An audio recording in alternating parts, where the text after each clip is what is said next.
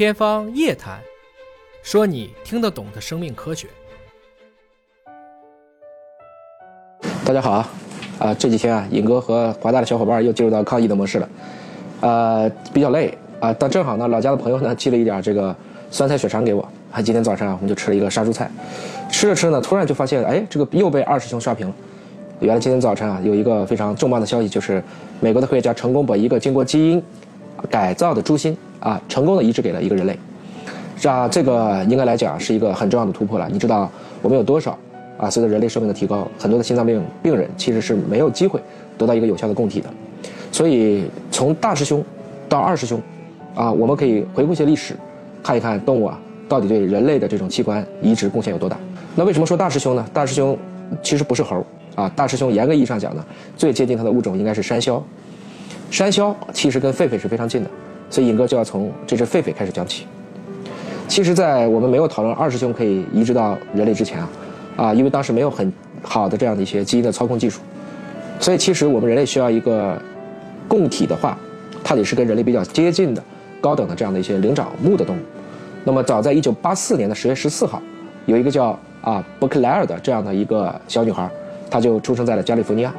她是一个提前了三周的一个早产儿，但这还不是主要问题，它的核心问题是有非常严重的先天性心脏病。那么十二天以后呢，她的这个小女孩的病情啊非常的恶化，她的这个父母呢当时就接受了一个建议，选择了一只狒狒，也就是我们说大师兄作为她的一个移植的供体，在当天的上午手术就已经成功了，移植后的心脏呢自己已经会跳了，当时这个消息也是引起了啊非常大的一个轰动。但是为了保密呢，并没有去公布这个婴儿的照片和他的名字。后来这个小女孩一切也都正常，而且状况呢还有所好转。但是又过了两周，她的情况急转直下，最终呢是在十月十六日死亡，原因是心脏的衰竭。啊，后来分析原因呢，可能不是供体这样的心脏的问题，而是由于呢她自身免疫系统的一个排异反应。简单的说呢，就是这个小女孩体内的免疫细胞直接杀死了这一个来自于一个异体的心脏。那么，如果说起这个器官移植啊，啊，特别是心脏移植，我们可能先要讲一讲人对人的移植，因为人和人都是同一个种嘛。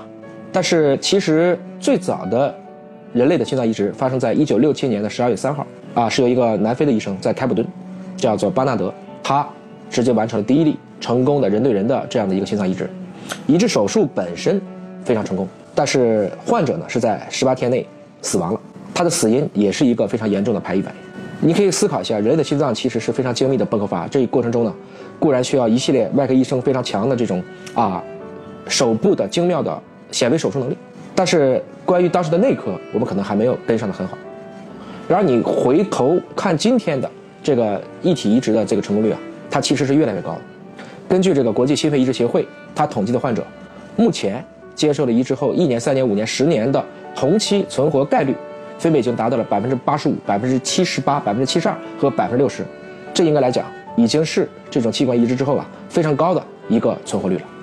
那么我们为什么会从最开始仅仅有十几天，后来可以一直延续到十年甚至更长时间呢？只要我们知道了它的原因，我们就有办法去啊想办法找到一种克制这种原因的办法。具体来讲呢，就是由于环孢素的出现。那什么是环孢素呢？这是一种被广泛应用于防止器官移植之后产生免疫排斥的这样的一种免疫抑制剂。它可以呢去抑制免疫当中的 T 细胞这个活性，啊，这样的话呢，人类就可以逐渐的去接受到这一个原本不属于你的这样的一个器官。所以从这个意义上讲呢，这种抗排斥的药物的出现，也极大的增加了我们现在一体之间器官移植的成功率。在二零一八年十二月十号，当时的 Nature 也就是自然杂志发表了一篇论文，尹哥印象也蛮深的，它是关于异种移植的啊，是把一个经过基因改造的。二师兄及猪的心脏，啊，又同位，就是还是还原到了心脏的位置上，移植给了大师兄一只狒狒的体内。那么这次移植成功坚持了多少天呢？一百九十五天。所以这篇文章其实给我们后来的一系列的医学的这样的一些实验和进展，都带来了一个长足的信心。我们看到了人类或许可以通过这样的一种一种间的同位器官移植，拯救很多人类的生命。那么果不其然啊。在去年的十月二十号，由纽约大学呢又发表了一个轰动世界的新闻。当时这个也是各位自媒体一顿刷屏，有人说猪腰子可以让人用了，有人说再也不怕肾亏了。什么原因呢？就是这个大学的朗格医疗中心啊，成功把一个猪的肾连接到了一个病人腿部的血管上，啊，这不是原位移植啊，并不是把肾放到了肾的位置上去，但是它起到了一个肾的作用。那这个肾可不是直接从猪身上长出来的肾，而是经过了基因改造的肾，在病人的体外工作了五十四个小时，而且并没有引发呢这个所谓的这种免疫的排斥反应。那这个非常了不起的手术呢？实际上是在九月份就已经开始进行了，当然，不幸的是，这位接受了这个猪肾移植的病人最终已经脑死亡。但是这个医疗中心呢，他的声明，啊，当时提到了，病人的家属呢，同意在为这个病人移除所有的他这些生命维护仪器前，让他参与实验。也就是说呢，我们要感谢这位啊非常了不起的病人，啊，其实也应该感谢这只经过基因改造的猪，啊，两个不同的物种。其实都为人类的生命延续做出了巨大的科研贡献。那么，科学家们其实对这个文章有一啊很好的一个评价，也就是说，除了手术的成功，更值得期待的是这一只经过了基因改造的猪，通过这个非常短暂的实验来看，它似乎解决了困扰医学界多年的一个异体排斥的问题。也就是说，我们可不可能在猪身上去做出一个完全是由人细胞或者说可以不经过绕过人体免疫系统不排斥的这样的一个器官，让这样的一个原来的梦想逐渐。照进了现实。那么，其实当第一次突破之后啊，你会看到成千上万的类似的突破就会蜂拥而至。就在一月十一日今天早晨，就是尹哥吃早饭时间的这段消息，根据美国的马里兰大学的医学中心一个外科医生透露，一位五十七岁的这样的一个心脏病患者，在上周五接受了一个经过改造的猪心的移植手术，目前他的健康情况是良好的。这也是人类首次将一个经过基因改造的猪心。移植到这个患者的体内，啊，有望呢是给这种日益短缺的这个心脏资源啊带来了一个全新的解决方案。那么从今天这个数据来看呢，这个外科医生透露啊，它已经产生了脉搏，也产生了血压，逐渐开始向着病人原有的心脏的功能开始恢复和替代，它已经都起作用了。但是他们还不知道这个现象能维持多久。他们希望的这种手术呢，可能会带来一个全新的时代，也就是说，我们未来都可以通过在猪身上或者类似的，假如说我们可以在体外去经过三维分化产生这样的器官，来完成我们的受体替代的这样的一个作用。那么移植到这个病人体内的这个经过改造的这个猪心呢，是来自于弗吉尼亚州的一个叫 Reviker 的这样的一个公司所提供的猪。那这个猪呢本身被修改了多处的基因，比如说他们这个会把三个核心的基因给关闭了，这样的话呢就避免了它会引起相关的这个免疫排斥。此外呢，它还加入了六个人类的基因，同时还关闭了一个生长的基因，以防止这个猪啊不能长得太大。如果长得过大的话呢，它可能也会对移植，比如说猪心太大了，也会给移植带来很大的麻烦。其实我们从历史的角度去思考呢，我们今天大家可能广泛理解的，比如说中和抗体，其实今天我们做的人源化的中和抗体，已经都是在基本上小鼠身上所产生的。最开始人类治疗肿瘤的这些抗体的药物是来自于鼠源的。所以在治疗肿瘤的过程中会产生非常强烈的一种免疫排斥，后来就从鼠源的变成了人鼠嵌合的，再从人鼠嵌合的变成了今天在鼠体内可以产生全人源的这样的一些抗体。再或者还有一种技术呢，现在叫 PDS 技术，也就叫异种间的移植技术。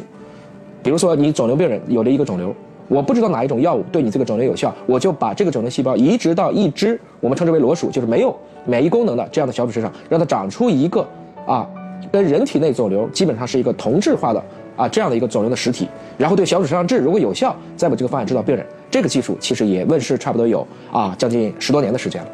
所以医学的进步，其实有的时候呢还真的是过去异想天开，今天勉为其难，而未来则会习以为常。其实关于人类的再生、人类的长寿和人类的永生，始终都是在这个时代乃至这个世纪要讨论的话题。尹哥其实反对任何个体的永生，但是尹哥希望。每一个人都可能会健康百岁吧。早在差不多十几年前，是不是快有二十年了？当我第一次看《逃出克隆岛》的那个时候，啊，就是说每一个人都培养了一个克隆人，然后如果等你自己身体有部件了，我就从那个克隆人的身上，因为他的基因跟你一样的，去把他的器官拿下来，再为活人换上。我当时也对这种生物技术的滥用和对伦理的肆意践踏产生了这种深深的惶恐。技术本身并无对错，关键在乎用者之心。还是那句话，没有科技的人文或许是愚昧的，但是没有人文的科技一定是危险的。今天的科技包括刚才讲的一系列的基因改造后的一种间的移植，其实它本身也都伴随着巨大的伦理争议，我们也缺乏对应的一些标准、监管和对应的法律法条。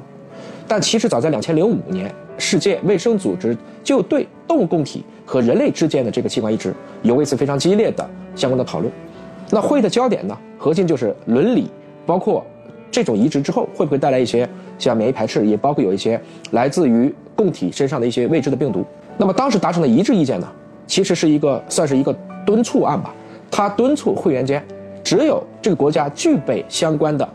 管理、控制和监督机制的时候，方可允许一种移植。但是你听这句话呢，其实也可能每个国家都会觉得自己具备这样的能力。不管怎么讲呢，我们看到了像英国、美国，还有包括南非等等这些原来很强的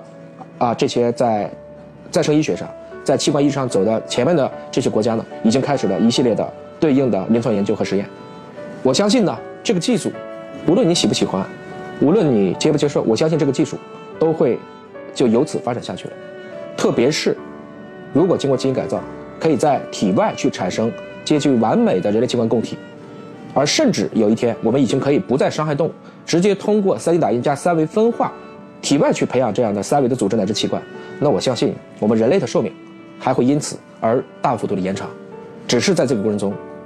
我希望人类永远不要忘记谦卑，铭记人性之本。